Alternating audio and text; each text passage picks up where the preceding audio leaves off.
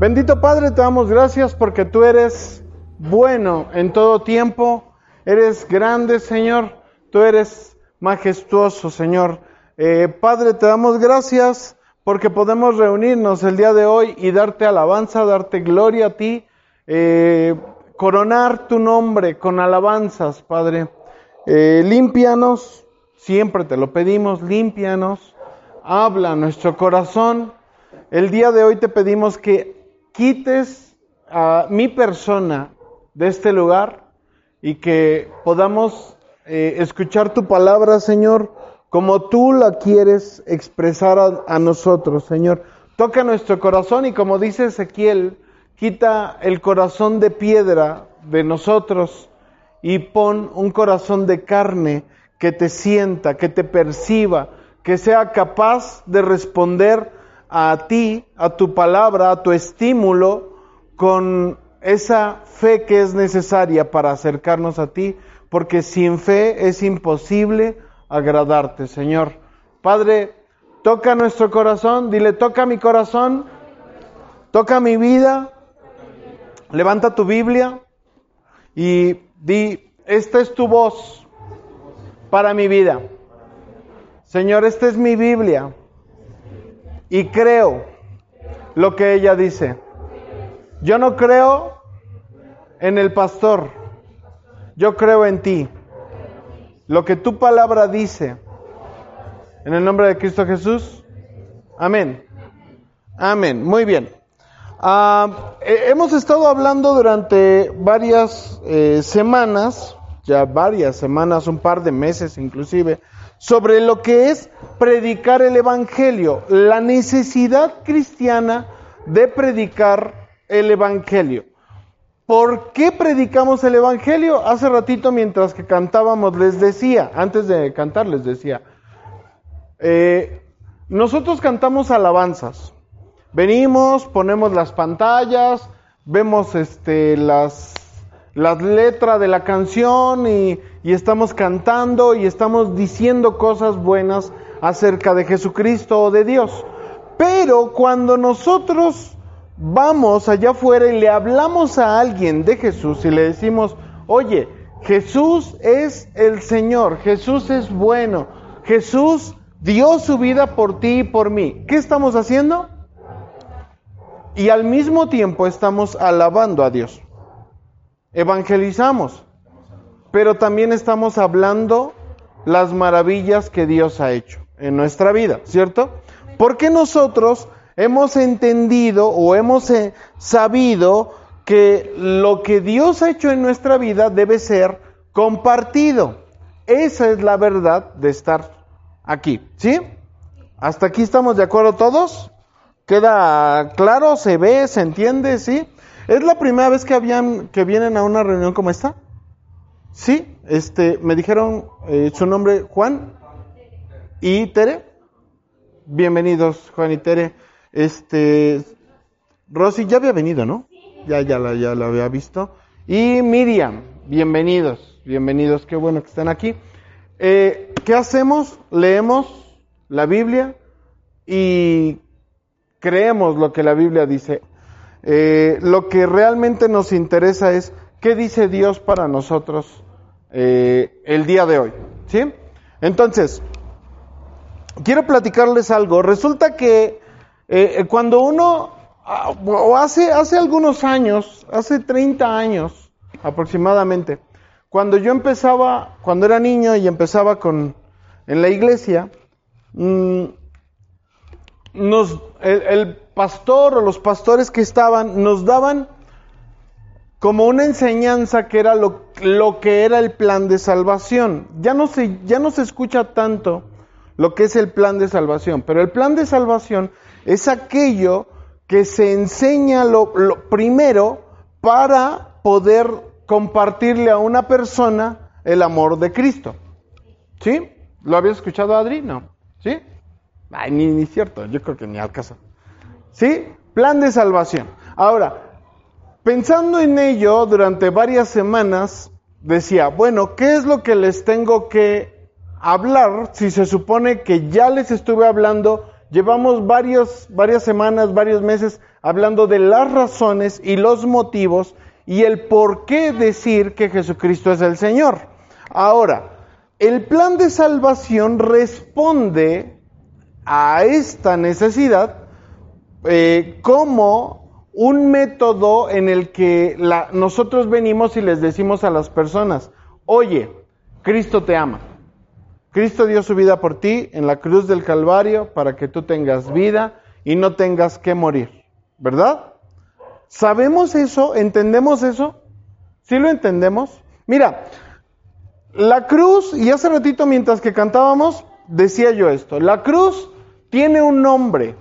Y ese nombre, francamente, es melissa es Rosy, es Fernando, es Raquel. Esa cruz, la cruz que conocemos, tenía un nombre. Y ese nombre es el nuestro. Porque lo que se clavó en la cruz fue al hombre, que fue Jesucristo, pero se clavó ahí porque Él llevó mi pecado. Él estaba tomando mi lugar. Ahora, el plan de salvación nos cuenta todo eso. Lo que tú escuchas en este plan de salvación son algunos versículos que dicen esto exactamente, que Cristo dio su vida por ti y por mí.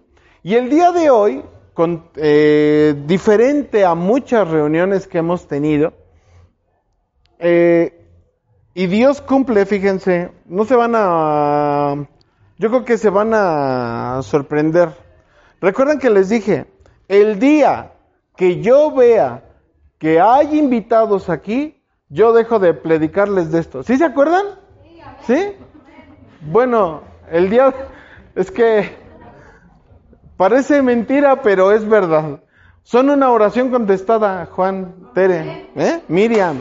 Son una oración contestada. Eh, al, hacer todos estos cambios que hemos hecho en la iglesia, eh, decidí empezar a hablar de evangelizar, de, de, eh, hablar de cómo compartir el Evangelio. Y en el proceso Hemos pasado por lágrimas, hemos pasado por vergüenzas, dolores, por muchas cosas. Pero creo que se ha entendido ya, en cierta manera, ya estamos viendo resultados. Y eh, el día de hoy les voy a hablar algo diferente. Literal, decidí dejar ese tema, aunque sigue siendo el mismo tema, pero en otra línea, ¿sí? Ya no le estoy dando el método, les, voy, les estoy hablando de algo diferente. El plan de salvación entonces responde a la necesidad de decirle a una persona que Cristo dio su vida por nosotros. Ajá. Entonces, ¿cómo debemos hablar o cómo se habla el plan de salvación? Eh, ese es el meollo de este tema. Porque si yo llego y repito los versículos solo porque sí, no va a haber entendimiento. Si yo les digo, mira, este, por cuanto todos pecaron, están destituidos, estamos destituidos de la gloria de Dios, y no lo entiendo, yo mismo no lo entiendo, entonces no va a haber un efecto real en la vida de una persona. Si yo llego y le digo a una persona, este, Manuel, Dios te ama, Dios quiere que todos los problemas de tu vida se acaben, ¿qué va a pasar? Manuel un día se va a dar cuenta que le mentí. Porque Dios no quiere necesariamente que todos los problemas de mi vida se acaben. De hecho, al contrario, dijo Miguel, eh, en el mundo tendrán aflicción. Jesús lo dijo, no lo dijo Miguel, ¿no? pero Miguel lo trajo el día de hoy. En el mundo tendrán aflicción, pero confíen porque yo he vencido al mundo. Es decir, yo voy a tener aflicción, yo voy a tener dolor, yo voy a tener situaciones difíciles porque no dejo de ser humano, pero tengo a Cristo en mi corazón y eso me da paz. Y entonces, con todo y los problemas puedo tener paz. Tengo problemas, pero tengo paz. ¿Sí? Entonces, eh, el plan de salvación lo voy a resumir de esta manera. Ah, después se los doy, el plan de salvación. Ahorita les explico algunas cosas. Es muy simple. Lo que quiero que entiendan es cómo funciona. El plan de salvación es la palabra de Dios. ¿Sí? Son varios versículos. Si tú vas a alguna otra iglesia, te van a decir, te tienes que aprender cinco versículos de esto, cinco versículos de esto, cinco versículos de esto, y con eso vas y predicas. Mira, te lo voy a platicar yo de otra manera. El plan de salvación está en las primeras hojas de la, de la, de la Biblia, a la mitad y al final. Ahí te va. Es que está padrísimo. Mira, ¿qué pasa en las primeras hojas de la Biblia? La creación, el orden de Dios. Dios crea a un hombre perfecto, ¿no? Viene Satanás lo tienta, el hombre peca y ¿qué pasa? Muere. Es destituido de la gloria de Dios. Entonces, lo primero que yo tengo que entender es que la Biblia misma, en conjunto toda, es el plan de salvación. Es la caída del hombre. Luego, en el medio tenemos la llegada de Jesucristo. ¿Sí? Todo el Antiguo Testamento nos habla de la caída del hombre. Hemos estado leyendo ahora hasta Ezequiel, estamos a punto de terminar Ezequiel, ¿no? Y después, eh, después de haber leído todo, Job, Salmos, Reyes, este, Samuel, Jeremías, ah no, Jeremías todavía no leemos, ¿eh? Isaías, este, Ezequiel, Habacuc, Joel, Amos, todos estos profetas, ¿qué hemos visto? ¿Qué se ha visto? Aflicción, pero, pero, pero más que aflicción, ¿por qué la aflicción? Por la rebeldía, es decir, la caída del hombre. Nuestro pecado nos pone en condición de muerte, aflicción, de dolor. Nuestro pecado. ¿Ok? Ahora, en el medio de la Biblia, en el Nuevo Testamento, llega quién? Jesucristo. Y Él es el sustituto de mi vida. ¿No? O sea, la cruz tenía mi nombre, porque yo pequé. Yo pequé, yo peco, tú pecas, él peca, todos pecan, y es el pronombre así, el verbo pecar, ¿no? Todos pecamos. Entonces, la cruz tiene mi nombre. Pero llega Jesús y dice, hey, alto, yo voy a tomar tu lugar. Y en la Biblia, la ley de la sustitución es que una víctima, un cordero, un, animalito, viene y toma el lugar de una persona para, para eh, eh, pagar el pecado que esta persona había cometido. ¿Sí? Luego, llega Jesús, por lo tanto, Él es mi sustituto, Él toma mi lugar, muere por mí en la cruz del Calvario, perdona mis pecados, y luego, en el final de la Biblia, ¿qué encontramos? El juicio a las naciones y el regreso de Jesucristo y su reino, ¿cierto? Entonces, la promesa que está en Apocalipsis es, yo voy a medir lo que has hecho en tu vida. Yo voy a medir lo que tú eres, lo cómo te has comportado. Si cumples lo que yo he pedido, no es si eres bueno, ¿verdad? Nadie se va al cielo por ser bueno. ¿Por qué vas al cielo, según Romanos?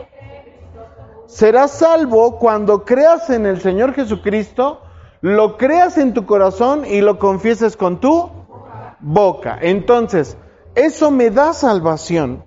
Quiere decir que en Apocalipsis yo tengo salvación. ¿Por qué? Por creer en Jesús. Es decir, no toda persona buena cree en Jesús.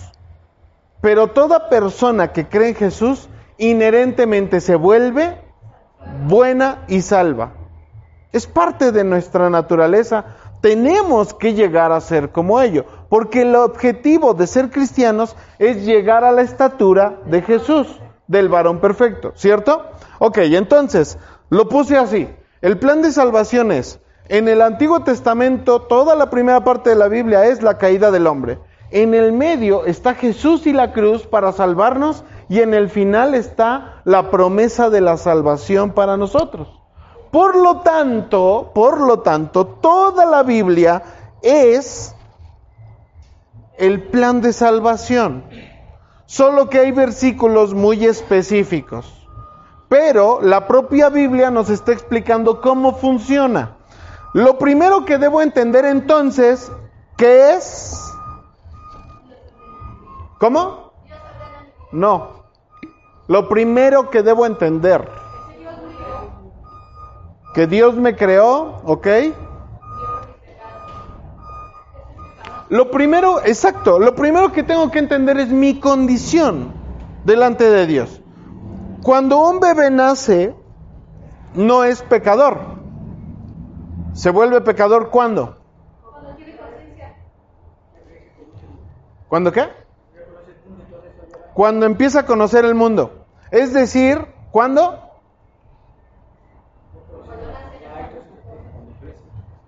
Recuerdan, les dije, recuerdan la predicación, un día les dije, este, la predicación acerca de cuándo empezamos a morir.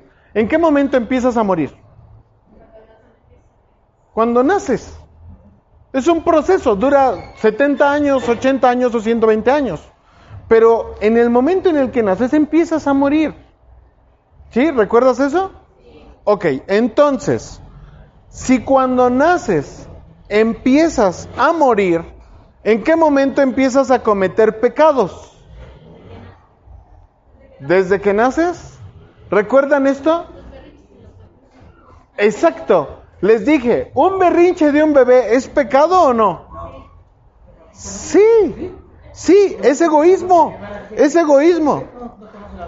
No, no saben, pero pero pero tú no no no conoces las leyes atómicas y eso no te exime de ellas. ¿Mande? Mm, ok, ahorita lo explico. A ver, dame un segundo. ¿Mande? No, no lo traemos. No, no, o sea, yo no nazco y tengo pecado. No, mis padres tienen pecado.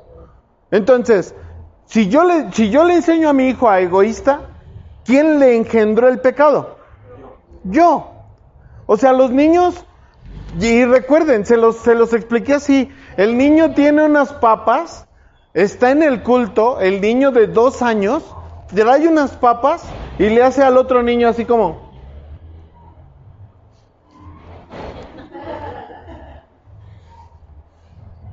¿No? ¿Qué está haciendo? ¿Es pecado? Claro que está pecando. Entonces recuerdan que les dije, aún los niños tienen que entender su necesidad de Dios. Porque si el niño no entiende que tiene necesidad de Dios, ¿qué va a pasar? Yo le explico, eres cristiano, eres cristiano, ven a la iglesia, ven a la iglesia, ven, sirve, adora, ora, pero él no entiende que necesita de Dios, cuando crezca se va a alejar porque no ha entendido su condición de pecado. El niño es envidioso. Y Paul Washer dice, creo, si un niño de dos años, de, unos meses, le estás dando de comer, la mamá lo está amamantando, le quita, eh, le quita su alimento, ¿cómo se pone el niño? Ah, sí, ¿no? Y aprieta los puños y se pone rojo y, y quiere a fuerzas que le den, ¿cierto o no? Si esa cosita tuviera 20 años, ¿qué quería hacer? Oh, te pega, ¿no? Entonces, es lo mismo. La maldad es inherente a nosotros porque somos humanos. Nosotros, todos, todos necesitamos, necesitamos qué? De Cristo, pero primero necesitamos entender por qué necesitamos a Cristo. Si yo no entiendo por qué lo necesito, no voy a sentirme agradecido, no voy a querer darle, no voy a, decía Miguel, del diezmo del tiempo, no le voy a querer dar diezmo de dinero, no le voy a querer, no le voy a querer dar tiempo, no le voy a querer dar adoración, no voy a querer ayunar, no voy a querer orar. ¿Por qué? Porque no me siento agradecido con él. Entonces, yendo a Génesis, vemos en los primeros textos, dijimos, el Señor Dios crea a Adán. Lo crea, lo pone en su jardín, disfrutaba de la presencia de Dios. Pero mm, en el capítulo 3, Génesis 3, versículo 23, en cuanto Adán come aquello que le mandaron que no comiera, es decir, desobedece una ley de Dios, dice, versículo 23, y lo sacó Jehová del huerto del Edén para que labrase la tierra de la que fue tomado, eh, echó fuera al hombre y puso al oriente del huerto y ya, lo dejó afuera de la presencia de Dios. El huerto es un lugar donde, donde el Señor está con el hombre. Entonces, lo saca de la presencia de, Dios y ya no puede disfrutar, ahora sí que ya no puede disfrutar de su presencia. Ahora, vamos a Isaías 59, vamos a comprobar esto. Isaías 59, si alguien tiene Biblia ahí, este, ayúdenles Raquel, este, a, a Tere, a Juan, ¿verdad? ¿Sí? Ayúdenles ahí también, o sea, Acá está en la pantalla, pero también, si alguien tiene Biblia, compártanles. Isaías 59, versículo 2.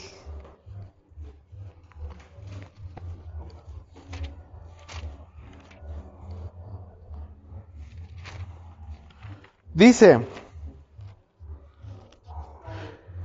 pero tus pecados, tienes la nueva versión este, Meli? Pero tus pecados, tus iniquidades, han hecho división entre ustedes y su Dios. Y nuestros pecados han hecho ocultar de ustedes. Y nuestros pecados han hecho ocultar de nosotros el rostro de Dios para no oír.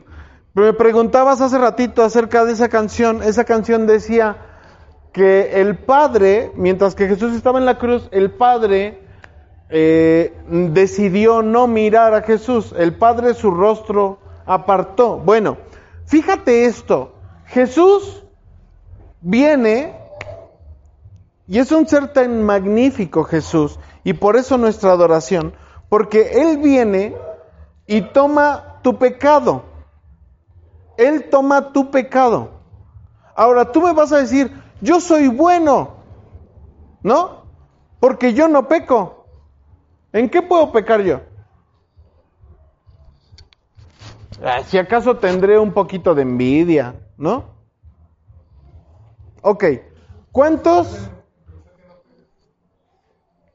Eh, eh, ¿Cuántos, eh, ya pensando que no pecas, ya pecaste? ¿Cuántos días tiene un año? Y si tú pecas una sola vez al día, ¿cuántos pecados tienes en un año? 365. Y si pecas dos veces, Shanti, uy, espérate, Shanti, espérate, porque hay unos viernes en donde, no hombre, pecas pero hasta el por mayor, ¿no? No, no, o sea, a ver, ¿cuántos?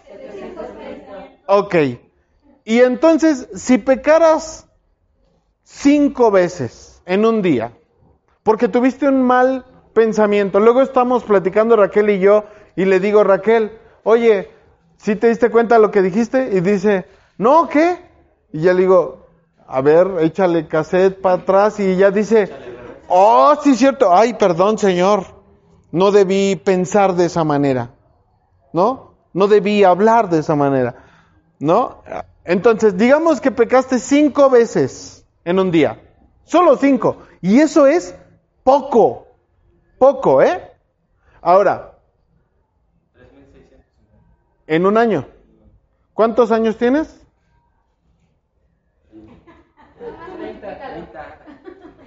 Ok, vamos a poner una media aquí. Que todos tenemos 30, ¿ok? Por los que son más jóvenes, más grandes. 30. ¿Cuántos? Cuéntalos. ¿En un año? No, por todos. Ah, por, to por todos tus años. Ok. 1, 2, 3, 4, 5, 6, 7, 8, 9, 10, 11, 12, 13, 14, 15, 16, 17, 18. Ponle por 20 personas. 2 millones Ok. Entonces, solo de este momento, las personas que estamos aquí, hasta el día de hoy, hay 2 millones de pecados. Y cacho.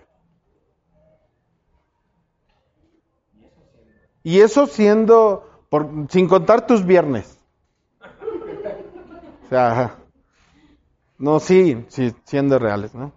Siendo reales, sí. Sí, o sea, y bien portados, cinco pecaditos en un día. Y, y solo con cinco, en una media de edad, tenemos dos millones de pecados o más. Viene Jesús y él toma esos pecados y los carga en sí mismo. Es el Hijo de Dios, pero el Padre, el Padre al ser santo, dice que cuando Jesús va con la cruz, la lleva, la lleva cargando y llega hasta el monte Calvario, el Padre aparta la vista porque no puede ver a Jesús. ¿Recuerdan cuando Jesús pregunta, ¿por qué me has abandonado? ¿Sí? ¿Lo había abandonado Dios? Sí. Lo había abandonado. ¿Por qué? Porque era pecador. Y la Biblia dice que maldito todo aquel que se ha colgado en un madero. Búscame ese versículo, porfis, ¿no? Maldito todo aquel que se ha colgado en un madero. Mira, Jesús se hizo maldito, maldito por ti y por mí. No estamos inventando, lo vas a leer, solo que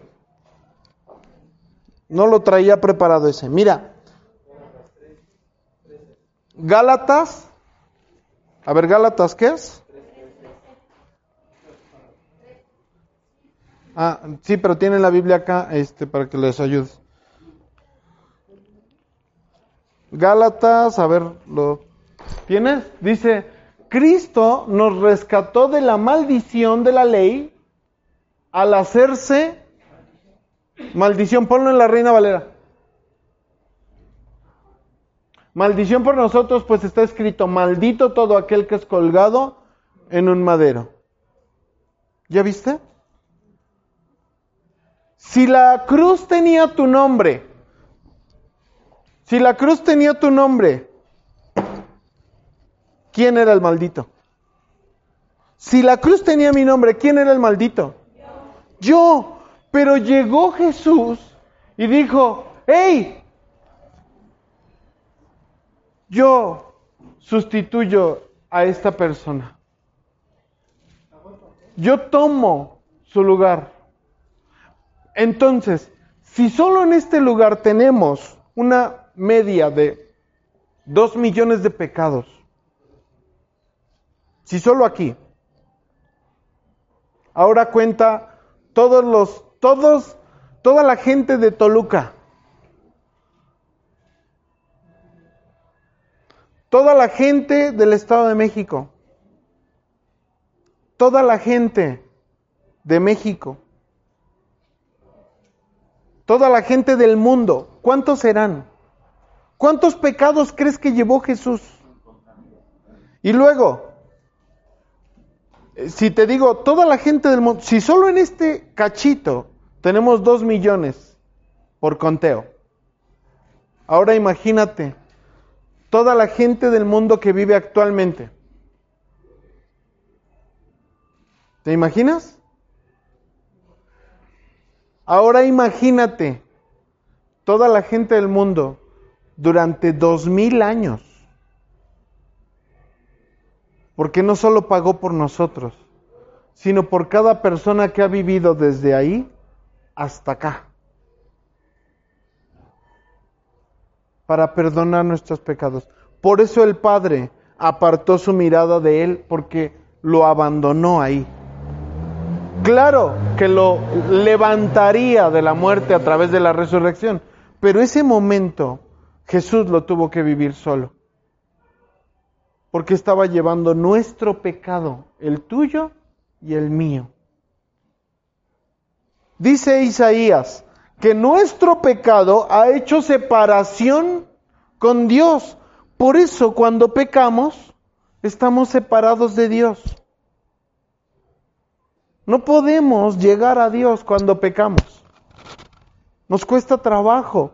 Los que ya tenemos esa conciencia y pecamos, nos cuesta trabajo acercarnos a Dios, porque el pecado lo que hace es eliminar nuestra vida de oración, eliminar nuestra relación con Dios. Es como Dios está enojado conmigo, ¿cómo le voy a hablar? ¿Cómo le voy a decir? ¿Cómo voy a venir y decirle, Señor, bendice a mi perro, bendice a mi mamá, bendice? ¿Cómo voy a venir a decirle si he pecado? Ahora, nadie de nosotros está exento. Todos hemos pecado. Romanos 6:23. Lo primero que tienes que entender en el plan de salvación, recuerda, es tu condición. Y nuestra condición es entonces de... Somos pecadores, ¿no? ¿Sí o no? Sí. Ok. Romanos 6, 23, dije. Dice, porque la paga del pecado es... La paga del pecado es... ¿Qué me gano si peco? Pero el regalo de Dios, dice, es vida eterna. Entonces, a través de Jesucristo debo entender yo mi condición. Yo estaba, yo estaba en pecado y en muerte. Lo primero que le dices a una persona cuando le hablas de Jesucristo no es que Jesucristo le ame. Sí le ama, pero no es eso. Lo primero que tenemos que entender como seres humanos es nuestra condición.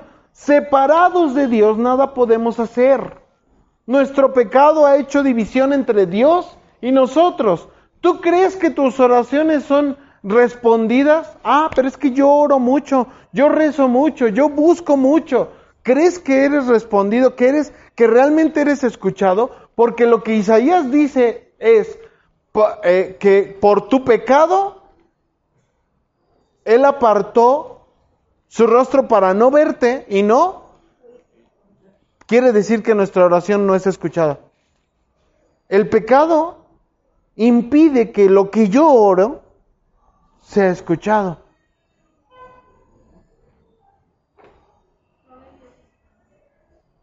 Sí, claro. No, lo dice la Biblia, lo dice bastantes veces, que el pecado nos separa de Dios. Ahora, ahí mismo en Romanos, pero en el 3.23, dice, por cuanto todos pecaron, todos, ¿verdad? Por cuanto todos pecaron, están destituidos de la gloria de Dios. Es decir, no tengo acceso a la gloria de Dios. ¿Ahora lo entiendes? ¿Entiende? Jaciel está tocando acá la alabanza. Jaciel tiene que entender por qué necesita a Dios. Y un día, cuando estás tocando en la alabanza, estás acá. Se nos olvida por qué necesitamos a Dios. Se nos olvida por qué estamos haciendo esto. Lo quieras o no, se te va a olvidar. Porque a ti se te olvida que eres hijo, ¿verdad? De tu casa. ¿Sí o no? O a nadie se le olvida. O sea, uno llega a su casa y no llega y dice, ah, tengo papá y mamá. Qué bien. No, ¿verdad? Uno llega a su casa, se mete, se acuesta, prende el cable o prende la tele y dice, oye, no has pagado el cable y no tenemos cable. Oye, me está costando trabajo, no tengo dinero para pagar, hijo, aguanta. Uf, y te enojas, ¿no? Y te vas. Pero si uno tuviera la conciencia de, ah, soy hijo, diría, híjole, no estaré pidiendo de más. ¿Sí o no? Entonces sí se nos olvida que somos hijos. Creemos que es la obligación de los padres que nos den. ¿Sí o no? Por lo tanto, Creemos que es la obligación de Dios que nos escuche, que nos atienda y que nos dé.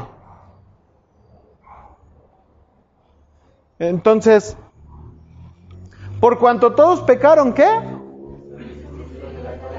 Estamos destituidos de la gloria de Dios. Es decir, mi condición actual es de pecado y por lo tanto estoy separado de Dios. Piénsalo. Ahora piensa en cada vez que has pecado. Cada vez que has fallado a Dios. Mira, todos lo hemos hecho. Ya les decía hace algún tiempo, ¿no? Te robaste una pluma en el banco. Robar una pluma en el banco, lamentablemente, delante de Dios, es lo mismo que si hubieras atracado el banco.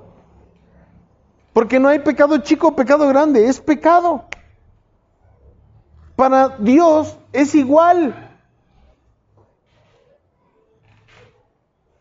Para Dios es igual desear a una mujer que no es tu mujer o acostarte con ella, es lo mismo. Jesús viene y dice, yo les he dicho, ustedes, ustedes han escuchado, no adulterarán. Bueno, yo les digo que si ustedes pecaron con esa persona en su mente o si la imaginaron, ya con eso pecaron. Ya con eso son culpables. Entonces, ¿he pecado? Sí, muchísimo. Por lo tanto, estoy destituido de la gloria de Dios.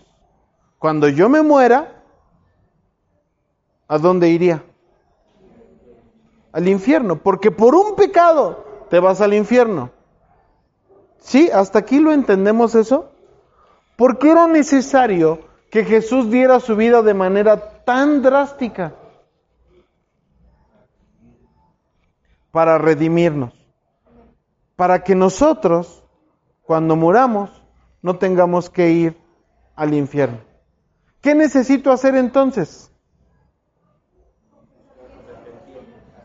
Solo necesito ir con Él, creerle a Él. Si le creo a Él, no importa si eres bueno ya, porque todos tus pecados son borrados. Por eso en la mitad de la Biblia está Jesús. Jesús es la promesa de Dios para perdonar los pecados. Lo vemos en todos los profetas. Todos los profetas dicen, pero vendrá un hijo de David, que él reinará. Y su reino no tendrá fin. ¿Sabes por qué no tiene fin su reino? Dirás, bueno, sí, dirás, porque es eterno. Pero aparte de porque es eterno, es porque su amor es eterno.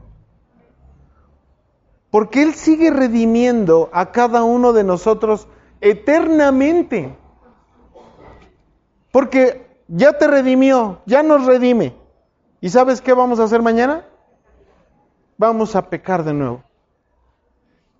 Y estaba viendo la publicación ayer de alguien, alguien eh, por ahí que, conoce mi esposa, que de repente dice, o sea, lo puso a modo de chiste, dice, la vida me está tratando como si yo le hubiera dado latigazos a Jesús. Eh, estuve, estuve analizando esa idea y es que si lo piensas, tú también le diste latigazos a Jesús. ¿No? Porque tú también pecaste. Es como cuando mi esposa está lavando los trastes, valga la expresión, pero está lavando los trastes, ya casi acaba y de repente yo llego con todos los que tenía guardados en mi oficina y le digo, oye, pues también lávate estos, ¿no? Cada vez que Jesús está a punto de terminar de pagar nuestro pecado, tú llegas o yo llego y le digo, pues también carga estos, ¿no? También paga estos de una vez ya estás pagando. ¿Sí o no? Así. El pecado hace separación. No puedo hablar con Dios, no puedo sentir a Dios, no puedo, no puedo tener una relación con Dios por mi pecado. Ahora, ¿el orgullo es pecado? ¿Sí o no? A ver, piénsenlo. Soy orgulloso. ¿Tengo relación con Dios? O sea, no es como que robé algo. Y dice Dios que al orgulloso lo mira de lejos, ¿no? ¿Sí o no? A ver, digamos que yo critico a alguien. Digo, ah, es que este, el Miguel, ah, es que Ross, es que, no sé, o sea, tengo ahí una crítica. Pero yo no peco.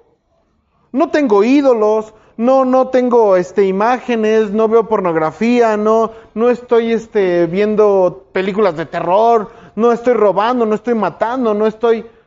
Pero eso sí, la verdad es que a mí sí me gusta hablar de los hermanos, es que a mí me gusta el chisme. Críticas, yo nada más digo críticas constructivas. Mi opinión, recuerdan lo que les dije, mi opinión. ¿Tengo relación con Dios entonces? ¿Sí se dan cuenta? creemos que tenemos relación con Dios, pero vivimos en una idea equivocada de que aunque yo peque puedo tener relación con Dios. Y entonces cuando llegamos los de la alabanza les dije, es una regla, es una ley. Llegas, te hincas y le dices, Señor, perdóname. Pues digo, yo no sé si lo van a hacer sinceramente, pero por lo menos tenemos que intentarlo. O sea, yo desde mi punto, yo como pastor, lo tenemos que intentar, ¿no? O sea, y pon a tus hijos, y pon a Johan. ¿Para qué? Para que pidamos perdón, porque cantamos a Dios. ¿No? Y tú eres libre de hacerlo también. Llegas, te hincas, le pides perdón. Cada vez hay que pedirle perdón al Señor porque si no, el pecado nos hace separarnos de Dios. ¿Ok? Ahora, el segundo punto que quiero que entiendas acerca de esto es que cuando tú entiendes tu condición de pecado, necesitas hacer algo. La condición de pecado te lleva a dónde? A la muerte y al infierno. Y no basta con ser cristiano para ir al cielo. Porque yo he pecado y entonces puedo estar destituido de la gloria de Dios. Pero Job, vamos al libro de Job. Ah, Job nos habla de este punto. Dice, Job, Job, Job, Job, Job, Job 13,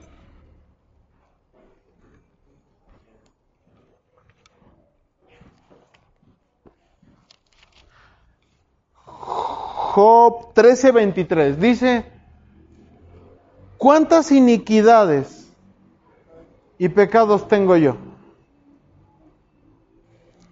Hazme entender mi transgresión y mi pecado.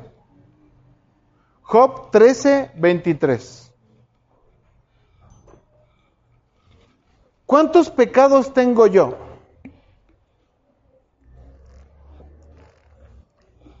Nadie puede vivir agradecido con Dios sin haber entendido cuánto se le perdonó.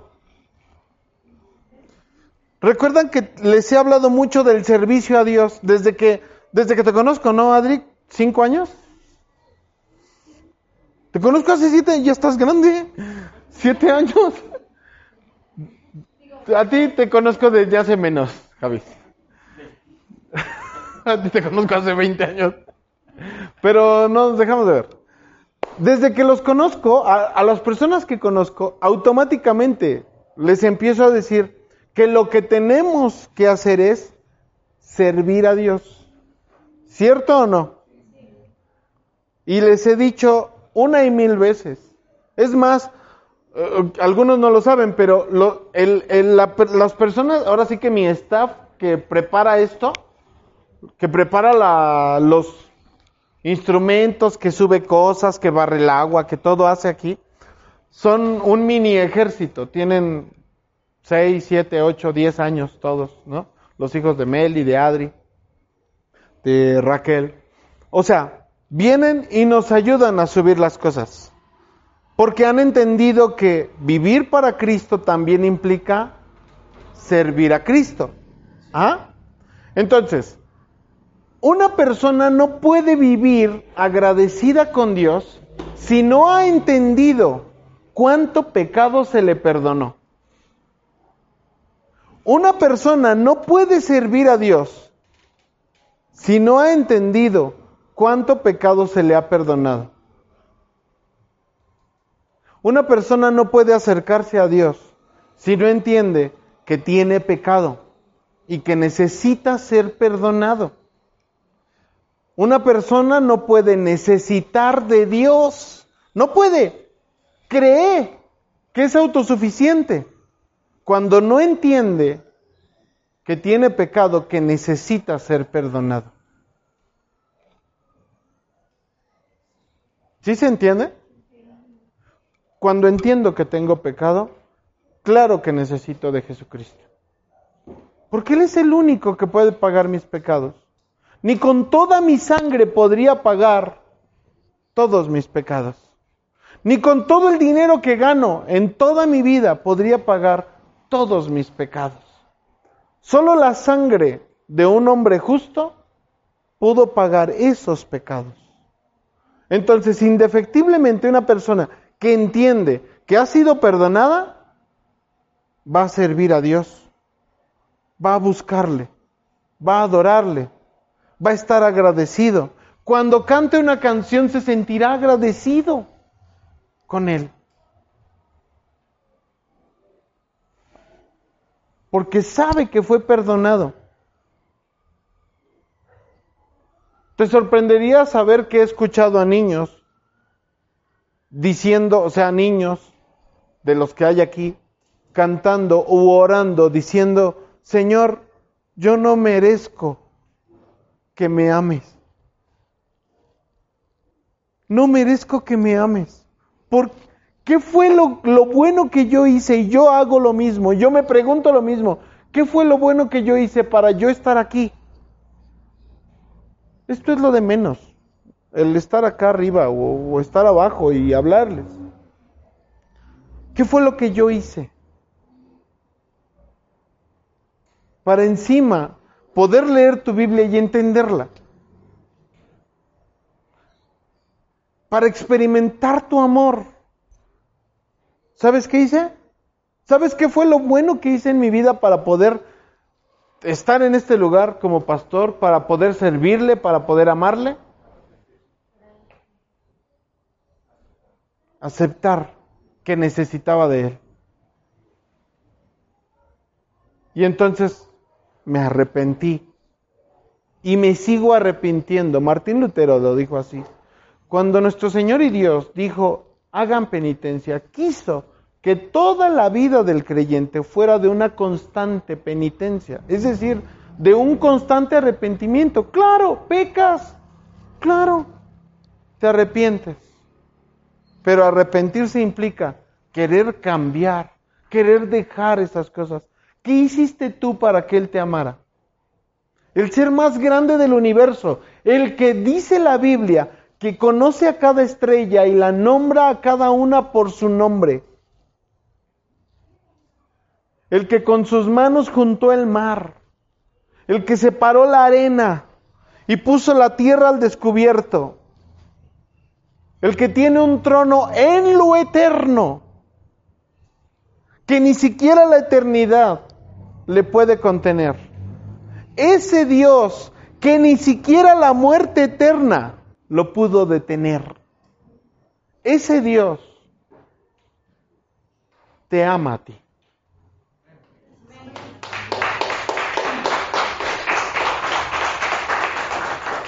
Y entonces Job dice, Señor, hazme entender mi pecado. Hazme entender ¿Cómo es que te estoy fallando? ¿Para qué lo dice? ¿Para qué ora eso? Para poder arrepentirme. Para que yo pueda entender cuánto me estás perdonando. Si yo a mi hijo le paso todo, o sea, viene mi, viene mi hijo y le digo, ah, sí, está bien. Ah, o voy a la escuela y me dicen, su hijo le pegó a tal persona, a tal niño. Y yo digo, pues ¿qué le hizo? ¿Qué estoy haciendo? Estoy justificando el mal comportamiento de mi hijo. No lo estoy cuidando. No lo estoy eh, eh, sancionando o enseñando lo que tiene que es lo que tiene que hacer y lo que es justicia, ¿no? Yo estoy cubriendo eso. Mi hijo va a crecer creyendo que él no tiene la culpa. Mi hijo va a crecer creyendo que los demás se equivocaron, porque mi papá me defendió. Es más, mi papá me sacó de esa escuela y me metió a otra para que se acabaran mis problemas. Porque los problemas son los demás, no yo. Los que tienen el problema son los demás. Cuando yo entiendo que mi pecado ha hecho división entre Dios y yo, puedo venir y decir, Señor, perdóname. Y entonces Jesús te dice, Sí. Claro que sí. A ver, sigamos. Salmo 119. Salmo 119, ahí enseguidita, el Salmo 119, versículo 59. Salmo 59 dice, y lo que decía Vicente, consideré mis caminos y volví mis pies a tu ley, a tus testimonios, a tu palabra. Consideré mis caminos y me volví.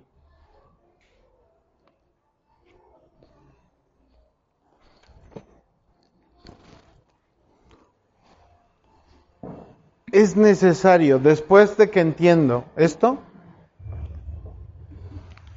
que entiendo que he fallado, debo entender que Jesús puede cambiar mi vida a través de cambiar mi eternidad, ¿no? Yo considero mi camino y entonces me vuelvo a Él para que Él cambie esa eternidad. ¿Sí? Ahora, el Salmo, ah, ahí mismo, Salmo 139, más adelantito.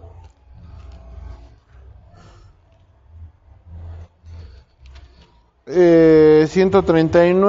Eh, Mira lo que dice desde el versículo 1. Oh Jehová, tú me has examinado y conocido.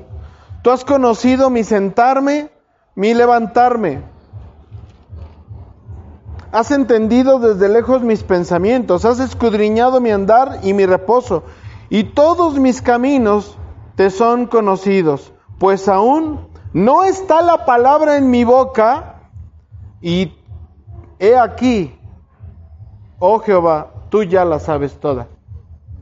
O sea que fíjate, antes de que abras la boca para meter la pata, Él ya sabe que lo vas a hacer.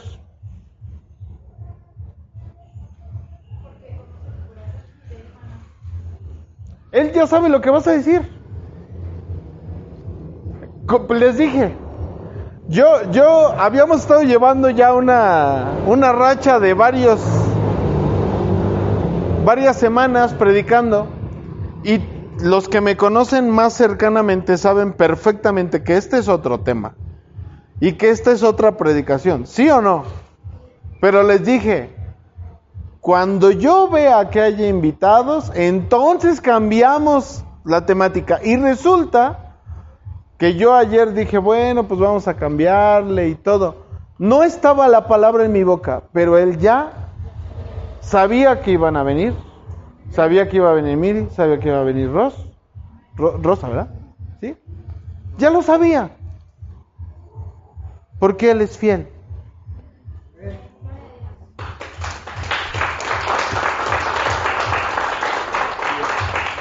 todo lo que has hecho. Cuando sales, cuando entras, cuando subes al carro, cuando miras a alguien, cuando lo que piensas de esa persona, todo lo que pasa en tu vida, todo lo sabe. Por lo tanto, sabe cuándo es pecado. El versículo 5 dice, detrás y delante me rodeaste y sobre mí pusiste tu mano tal conocimiento, tal entendimiento es demasiado maravilloso para mí. Luego viene una parte donde él habla de, o el salmista habla, de, a dónde podría ir, según lo que cantábamos hace rato, a dónde, podré, a, a dónde podré alejarme de ti si tú estás en todos lados.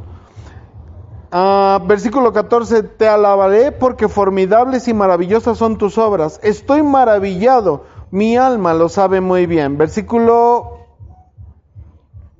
17, cuán preciosos me son, oh Dios, tus pensamientos, cuán grande es la suma de ellos. Si los enumero, se multiplican más que la arena. ¿Y sabes qué? Despierto y aún estoy contigo. Podría haber muerto una noche.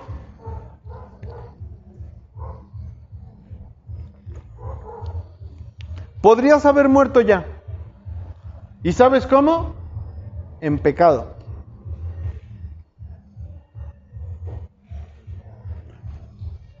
Pero el salmista dice, tú conoces todo mi andar Todavía, tú conoces todo de mí y aún así, hoy desperté y estoy contigo.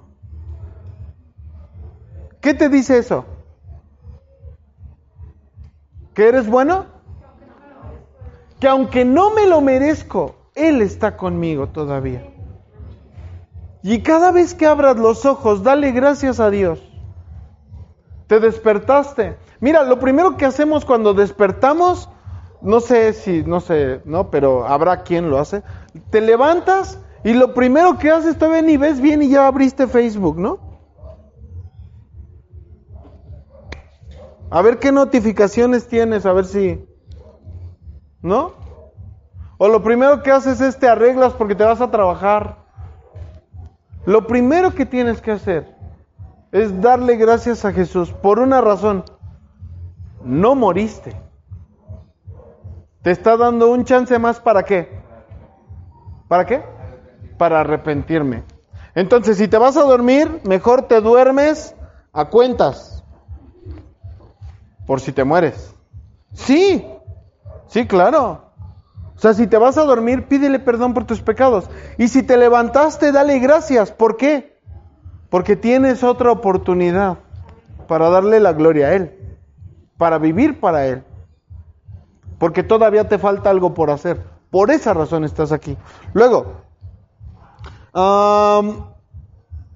el más adelantito, versículo 23, este es el que me interesa. Examíname, oh Dios, y conoce mi corazón. Pruébame y conoce mis pensamientos. Y ve si hay camino de perversidad en mí y guíame por el camino eterno. Hay cosas que ni siquiera sabes que son pecado y estás cometiendo. Y entonces dice el salmista, examíname, enséñame, dime si hay algo que no te está agradando, si hay algo en lo que yo te estoy fallando, para que yo pueda agradarte. Guíame tú por el camino donde debo andar. Porque Proverbios dice, para el hombre, todos los que, sus caminos, todos sus pensamientos son correctos. ¿Sí o no? O sea, la Biblia sí dice eso, pero no es verdad. no, o sea, sí es verdad, pero no son correctos. Es lo que, es que, ¿por qué respondes que no? La respuesta era sí. La Biblia dice que para el hombre todos sus caminos son correctos. Si te pregunto, ¿lo que estás haciendo es correcto? Me vas a decir, yo creo que es lo, que es lo correcto. Yo creo que es lo correcto. Porque se lo merecen, ¿mande? Porque está en tu pensamiento, en tu corazón, porque para ti desquitarte será justo, porque para ti decirle sus cosas será justo, porque para ti tú eres mejor que los demás. Entonces tengo que venir y decir, Señor, enséñame, examina mi corazón. Tú me conoces, tú conoces, ¿qué te puedo decir, Señor? tú conoces quién soy. Y una de mis oraciones constantes, más constantes de toda la vida, siempre le he dicho, Señor, tú me conoces. Y después de treinta y pocos años que tengo, le sigo diciendo, Señor, tú me conoces. ¿Qué te digo a ti? Cuando estaba yo de la edad de Jaciel, me conocías. ¿Sabes cómo te amé en ese tiempo? Cuando estaba de la edad de Levi, Señor, tú sabes cómo te he amado. Señor, cuando estaba de la edad de Sofía, tú sabes. Ahora, ¿sabes por qué hago esto? ¿Sabes por qué después del fracaso? ¿Por qué después del dolor? ¿Por qué después de la angustia? ¿Por qué sigo aquí, Señor? Tú lo sabes. No, por yo no te puedo decir nada que no sepas. Tú conoces mi corazón y también sabes que soy malo, qué pecado, que peco. Puede que peque más que tú, porque el ser pastor no me hace bueno. El ser cristiano y querer ser como Jesús, eso es lo que me hace bueno y agradable delante de Dios. Pero te digo un secreto, acá en ¿Sí te digo un secreto? Ser cristiano, más bien ser pastor, no es más fácil que ser cristiano.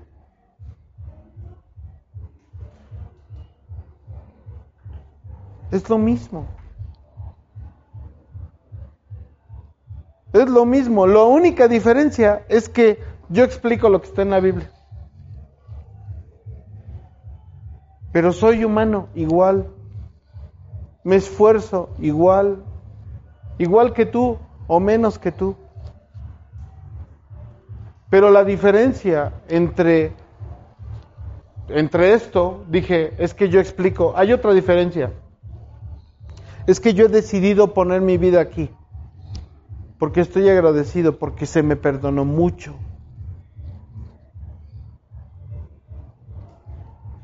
Cuando uno crece creyendo que no peca, que no tiene errores, no necesita de Dios. Pero cuando entiendes que te equivocas, que pecas, inevitablemente vienes a la cruz. ¿Sí? Ahora, ¿ya quedó entendido eso? ¿Vas a pedirle, Señor, examíname, enséñame mis pecados? ¿Sí o no? Ahí te va la buena noticia. Voy a terminar con esto. La bueno, casi voy a terminar. La buena noticia de todo esto es, vamos a ir a Lamentaciones, me voy más rápido. Lamentaciones 3, versículo 21. Pónmelo acá, Melis, porfis. Dice, ahora sí que me, me alcanzan acá. Lamentaciones 3, 21. Esto recapacitaré en mi corazón, por lo tanto esperaré. Por la misericordia de Jehová no hemos sido destruidos, o consumidos, o quemados, porque nunca decayeron sus misericordias. ¿Qué te dije? Despierto y qué? Y estoy todavía con él. Nuevas son, dice este texto, Nuevas son cada mañana, grande es tu fidelidad.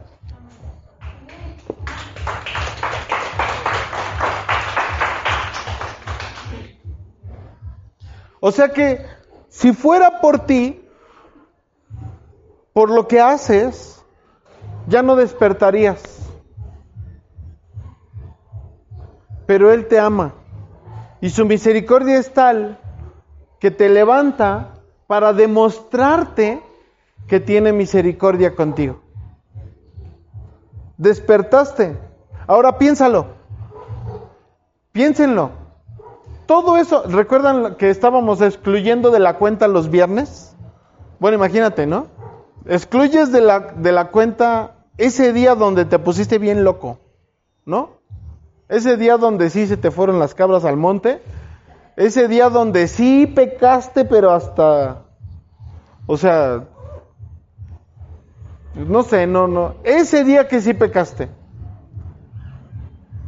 Al otro día te levantaste en la mañana. Quizás todo crudo, pero te levantaste. ¿Qué quiso decirte Dios con eso? Todavía te estaba diciendo, te amo y creo en ti. Creo que sí puedes cambiar y mejorar. Creo que puedes todavía. ¿Sí? Tengo misericordia de ti. Ahora vamos a Isaías 57.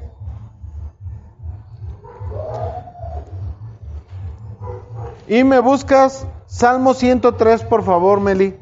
Isaías 50 y ¿qué les dije?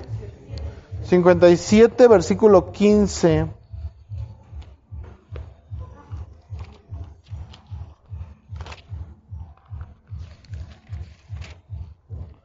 Isaías 57, versículo 15. Porque así dijo el alto y sublime, el que habita en la eternidad y cuyo nombre es el santo, yo habito en la altura y en la santidad y con el quebrantado y humilde de espíritu. Recuerda que ya toqué este versículo hace algunas semanas, ¿ya? Para hacer vivir el espíritu de los humildes y para vivificar el corazón de los quebrantados. 16. Esto es lo padrísimo de este texto. ¿Ya estamos ahí o no? ¿Sí?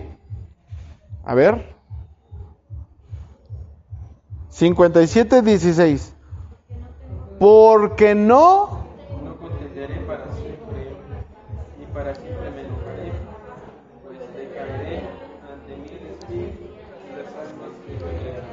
Porque no estaré enojado contigo para siempre.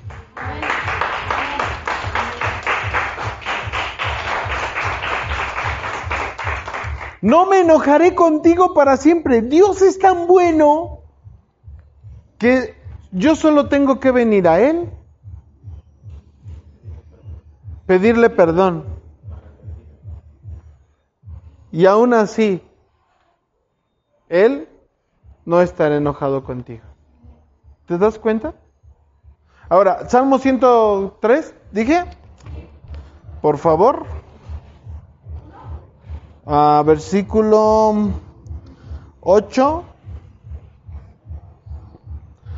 103, 8, misericordioso y clemente es Jehová, lento para la ira y grande en misericordia.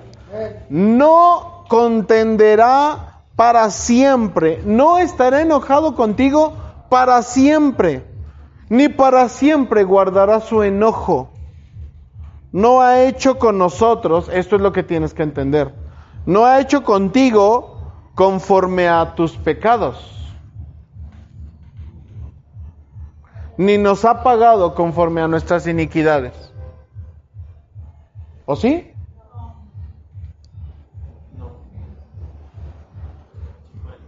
Si fuera el caso ya no estaríamos aquí.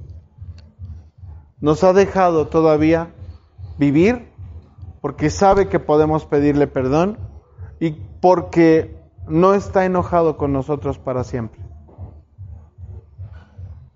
Porque como la altura de los cielos sobre la tierra, engrandeció su misericordia sobre los que le temen. Es necesario que entiendas que Dios quiere amarte. Ya te ama, pero quiere que tú le ames. Quiere perdonar nuestros pecados. Mira, esto es el plan de salvación. Esto es lo que la Biblia enseña desde el principio del Génesis hasta el final. Vamos a Apocalipsis. Apocalipsis 5, 9. Apocalipsis 5, 9.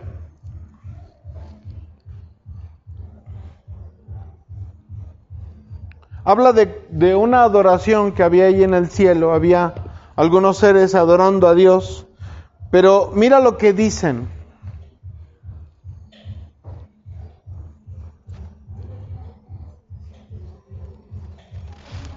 Sí, ¿ya lo tienes? Muy bien, Sofi, muy bien.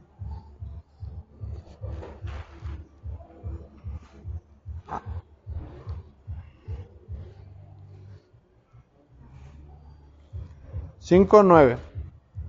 Dice, ¿ya lo tienen? ¿Sí? Y cantaban un nuevo cántico.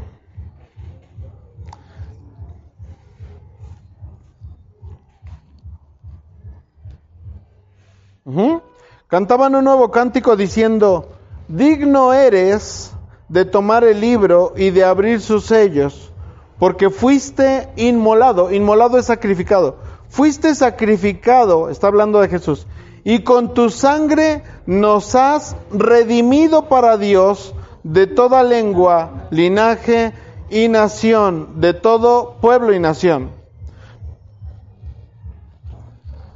Con su sangre nos redimió. Él pagó nuestro pecado con su sangre.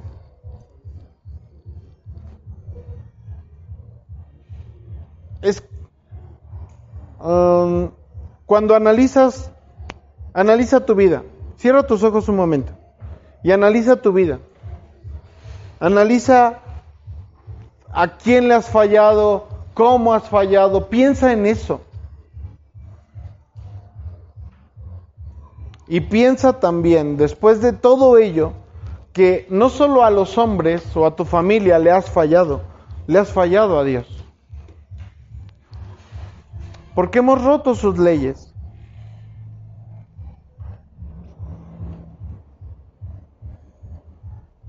Ahora dime, ¿necesitas un Salvador? ¿Necesitas a alguien que pague esa cuenta? ¿Puedes hacer una oración conmigo y decimos, Señor Jesús, el día de hoy reconozco que he pecado que me he equivocado muchas veces. Y ahora entiendo que el pecado me separa de Dios. Por lo tanto, vengo a ti, reconociendo que solo tú puedes pagar mis pecados, que solo tú me puedes salvar. Señor Jesús, perdóname, perdóname por favor. Quiero tener una vida nueva en ti. Quiero vivir diferente. Quiero ser como tú quieres. Quiero agradarte. Quiero conocerte. Ayúdame a no pecar más. Ahora sé que también pecaré, pero que tengo abogado en el cielo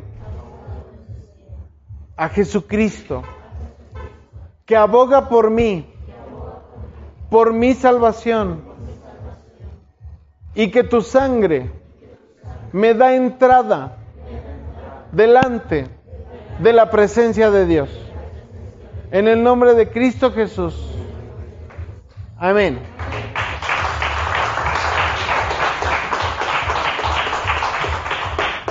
Muy bien, entonces... Cuando nosotros hacemos esta oración, ahora, hemos hecho esta oración, ¿no? Este, ¿qué pecados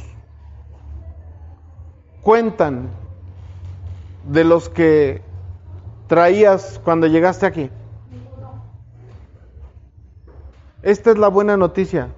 Juan, Tere, Miri, Rossi, Esta es la buena noticia todos los pecados con los que entramos se quedaron en la cruz del Calvario ya.